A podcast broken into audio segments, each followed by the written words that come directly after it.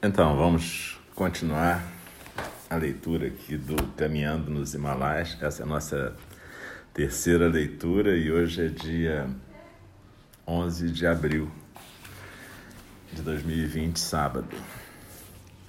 Eu queria agradecer, antes de começar a ler, aos ouvintes de Angola, Moçambique, Guiné-Bissau. Fiquei muito feliz de ver que tem uma galera lá escutando. Fora, claro, em Portugal a terra do Theo, meu querido irmão, amigo, que sugeriu a leitura. Bom, então vamos continuar. A gente está agora no. Vai começar o capítulo 2 daquela primeira parte, que é a parte que intitulada Separação. O capítulo 2 se chama Katmandu. Então, é assim: Katmandu, 21 de setembro, sábado, 11h15 da noite, no Hyatt Regency, em um quarto com vista para a estupa de Buddhanath. Vou dormir, mas quis escrever algo aqui. Quatro da manhã. Essa coisa de jet lag realmente pega. Estou acordado, sem sono, cansado. Dá uma mistura de ansiedade, pressa para começar, pressa para acabar. Na verdade, um ataque de controle. Ao mesmo tempo, uma percepção mais aguda da falta e uma experiência de cada conforto da civilização como se fosse a última vez. Que banheiro maravilhoso! Em um passeio com meus novos amigos, dois me falaram de seus medos e ansiedades. Não sou um caso isolado, o que me consolou. Existe um lugar de calma dentro de mim que aprendi a visitar praticando e aceitando meus medos e ansiedades. A cabeça e o corpo aqui ainda estão chegando. Não dá para escrever mais nada. Soticola, 26 de setembro, quinta-feira, seis da tarde. Em um acampamento, escrevendo na minha tenda. Segundo dia de peregrinação fora de Katmandu, primeiro dia de caminhada. A primeira noite, na barraca foi boa. Dormi bem, com Tandrilax e Alprazolam. Recomendaram-me usar o Tandrilax como preventivo, mas assim mesmo, hoje já fiquei com o tornozelo esquerdo bem inchado, efeito da longa caminhada de 7 a 8 horas, com um intervalo para almoço de uns 40 minutos. Sobre uma articulação já cansada de outros carnavais. O Tandrilax é um remédio que tem aqui no, no Brasil e que tem uma mistura de analgésico, relaxante muscular e dá uma melhorada nesse tipo de coisa. Então, eu, eu já tinha um problema de artrose e aí realmente nesse dia foi o primeiro dia que eu caminhei assim oito horas seguidas, né? Então foi dose. Aqui tem um rio lindo, continuando a leitura. Aqui tem um rio lindo. Kola, em Nepali, é riacho. Mas esse é um riacho bem grandinho e com águas rápidas e bem falantes. Onde lavei umas roupas, como minha avó fazia em Santana do Ipanema, Alagoas. Foi divertido, estávamos num grupo de sherpas e nos molhamos na beira, nos equilibrando nos pedregulhos e cantando. Para os eco-preocupados, usamos só um pouco de sabão em barra e muita mecânica, batendo as roupas nas pedras e torcendo. Nada muito delicado, mas um trabalho alegre. Santana de Ipanema, em Alagoas, é a cidade onde a minha avó viveu, onde minha mãe nasceu. É interior da Alagoas, bem no sertão mesmo. Alagoas é um estado do nordeste do Brasil. E Sherpas é, é o pessoal dessa tribo de origem tibetana que mora no Nepal e que é o pessoal que fornece os guias, carregadores todas essas expedições que passam por lá, né? Então, foi bacana, a gente ficou cantando, brincando na beira do rio, lavando roupa.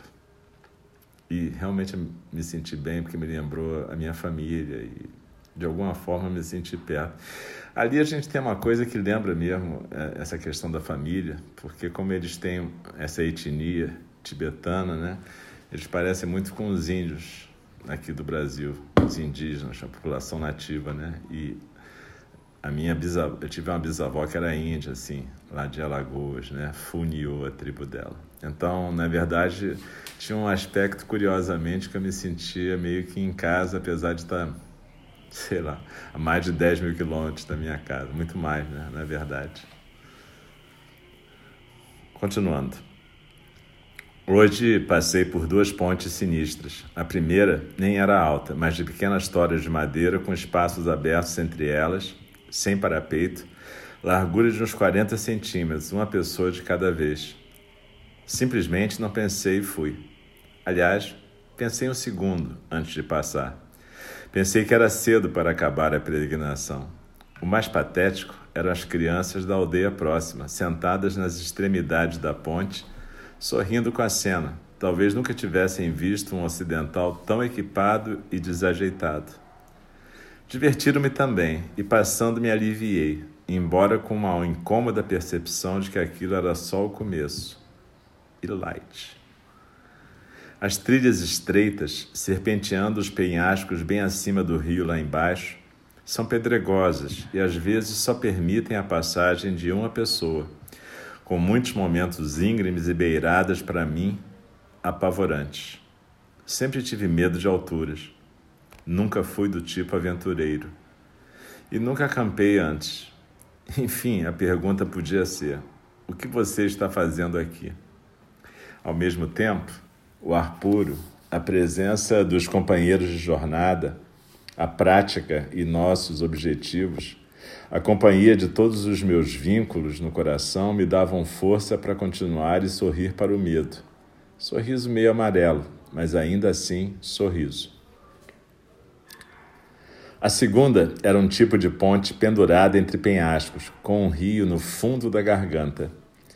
Passei de mãos dadas com Nurbo, o Sherpa guia a quem fiz juras de amizade eterna e disse que eu amava desde criancinha. Ele riu muito mas me olhou também sério e disse que iríamos juntos até o final, não só daquela ponte, mas de toda a peregrinação. Que eu podia saber que ele sempre estaria ali para me dar a mão e me ajudar a encontrar minha força. E assim começamos a compartilhar pensamentos, sentimentos e histórias, nossa humanidade comum, um encontro kármico. E aqui eu posso falar que realmente o Novo era um, é um sujeito super bacana. Ele hoje em dia continua morando lá no Nepal e casado, tem filho, enfim. Ele é um gente boa. Ele deve ser uns, sei lá, talvez 15 a 20 anos mais novo que eu. Estou com 63 agora.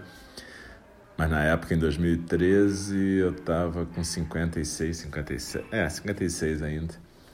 E ele devia ter o quê? 30, entre 36 e 40. Mas, enfim, ele foi o grande responsável por eu conseguir levar aquele caminho até o fim. Nesse dia, nessa ponte, eu fiquei com muito medo, cara. Era um, aquela ponte de cordas, cheia de pedaços abertos assim para o lado, tinha que passar num abismo. Eu falei, caraca, não vou passar nesse lugar não. E aí ele me deu a mão e a gente passou junto e foi muito legal. E a partir daí a gente sempre andava junto. Eu andava muito junto com ele, várias vezes de mão dada para poder me ajudar, não só me dar firmeza física, como firmeza espiritual.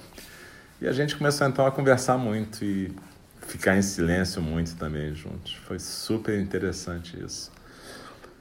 Falei de encontro kármico porque parecia que a gente sempre se conheceu, né? Fora essa coisa da, da, da, coisa dos índios, mas a gente tinha uma coisa muito parecida, né? Bom, então vou continuar aqui. Então, vamos lá. Aí, primeiro dia de caminhada e já foi foda. Não dá nem para ficar ansioso ou com muita saudade. A questão é sobreviver. E foi só o primeiro dia. Dormir foi normal. Problema para mim ainda é a arrumação do duffel bag Fico paranoico pensando que tenho que acordar meia hora mais cedo que o horário combinado, para dar tempo de enrolar direito o saco de dormir e acomodar a bagagem. Hoje ainda rolou uma chuveirada de verdade no acampamento, porque ficamos em um lugar preparado para camping, junto do rio. Quando será a próxima? Mal sabia eu que ia demorar pra caramba. Mas isso é verdade, quer dizer, eu ficava muito preocupado em arrumar tudo para não atrasar, né? Porque é, a galera tem todo um ritual para acordar a gente, a gente se arrumar, arrumar as coisas da tenda, depois alguém vai desmontar a barraca, então você não pode ficar atrasando. Então eu ficava obsessivamente preocupado com isso, do tipo, meu Deus, eu tenho que acordar mais cedo para tudo estar tá pronto na hora certa. E, e, depois eu fui relaxando porque eu fui criando a rotina, mas no começo foi um pouco complicado. E isso é uma coisa que está acontecendo agora para muitas pessoas também. É, essa questão do distanciamento social leva a gente a precisar aprender a criar rotinas para que a gente não se complique na nossa vida. Mesmo aqueles nós que conseguimos trabalhar de casa, né, é, a gente tem que se arrumar, fazer as coisas de um jeito que essa rotina nos mantenha funcionando e, mais do que isso, possa nos ajudar a lidar com as ansiedades e medos desse momento. Então, vamos continuar a leitura aqui. Ainda em 26 de setembro, lembra que a gente está em 2013, tá? 9h50 da noite, na barraca, antes de dormir para acordar às 6 da manhã. Carol me disse que eu devia parar e respirar três vezes, pausadamente, agora à noite, lembrar-me do que fui capaz de fazer e ter reconhecimento comigo mesmo que encarar os medos é sinal de quem é corajoso. Vou tentar. É uma peregrinação de superação. Fazer o que sinto ou que quero acreditar que a Márcia gostaria de estar fazendo. Hoje, muitas borboletinhas amarelas nos acompanharam em um dado momento em que compartilhava com Nurbo a história da doença, morte e superação dela. Senti que eram parte da força vital dela. Márcia pôde compartilhar o dom de viver até o final da vida. Quem ia visitá-la no hospital, no final, saía do hospital consolado e animado por ela, uma verdadeira praticante. Ela pôde realmente dar o presente do não medo, como lembro da Rochi escrever em Presente no Morrer. Eu ainda tenho muito que praticar e aprender. E assim termina o segundo capítulo e termina também a parte 1 desse livro. É, na próxima leitura a gente vai começar o capítulo 3, que já vai começar também a segunda parte do livro. Mas enfim, é, é essa coisa do que a Carol, Carol era, era, uma, Carol era uma, é uma pessoa que mora lá em Katmandu, um americano, tem família americana também, mas eles moram em Katmandu há muito tempo, na capital lá do Nepal. E ela tem um trabalho bacana, ela criou uma, uma empresa de aromas e vários sabonetes e coisas de ervas, junto com mulheres locais, e ela é guia também. E ela estava lá na expedição, não só como guia, mas também porque ela sabia falar a língua, também servia como tradutora, né? Na verdade, no Nepal se falam muitas línguas, tem muitas etnias, mas basicamente todo mundo sabe falar Nepali, que é uma língua aparentada com as línguas indianas, né? E tibetano, que é a língua dos Sherpas, né? Enfim, mas isso que ela falou para mim foi muito importante, assim, que eu tinha que valorizar a minha própria capacidade de enfrentar o medo, porque na verdade ser corajoso é enfrentar o medo, né? Ser corajoso é ter a capacidade de reconhecer e enfrentar o medo. E isso me ajudou ali a, a, a, poder encontrar a minha força também, né? E entender que eu não, o problema não era sentir medo, mas sim ficar paralisado por ele. Então eu acho que numa situação como essa que a gente está vivendo, esse conselho é importante, a gente perceber como cada coisa que a gente faz para a gente, para os outros, está ajudando a gente a vencer essa situação e a encontrar as nossas forças, coisas que vão ser úteis para depois dessa jornada através do coronavírus, né, que a gente está vivendo agora. Então, é, de novo, muito obrigado você estar aqui junto, ouvindo essa leitura e, e, até me fazendo ler também, porque a gente às vezes escreve um livro e esquece dele um pouco, né? E eu estou gostando de, de ler também, está sendo útil para mim. Então, muito obrigado, um grande abraço. Feliz Páscoa, amanhã é domingo de Páscoa e eu espero que todos possam aproveitar com suas famílias presentes ou famílias presentes virtualmente. É, amanhã, mesmo domingo de Páscoa, a gente vai ter a leitura, tá?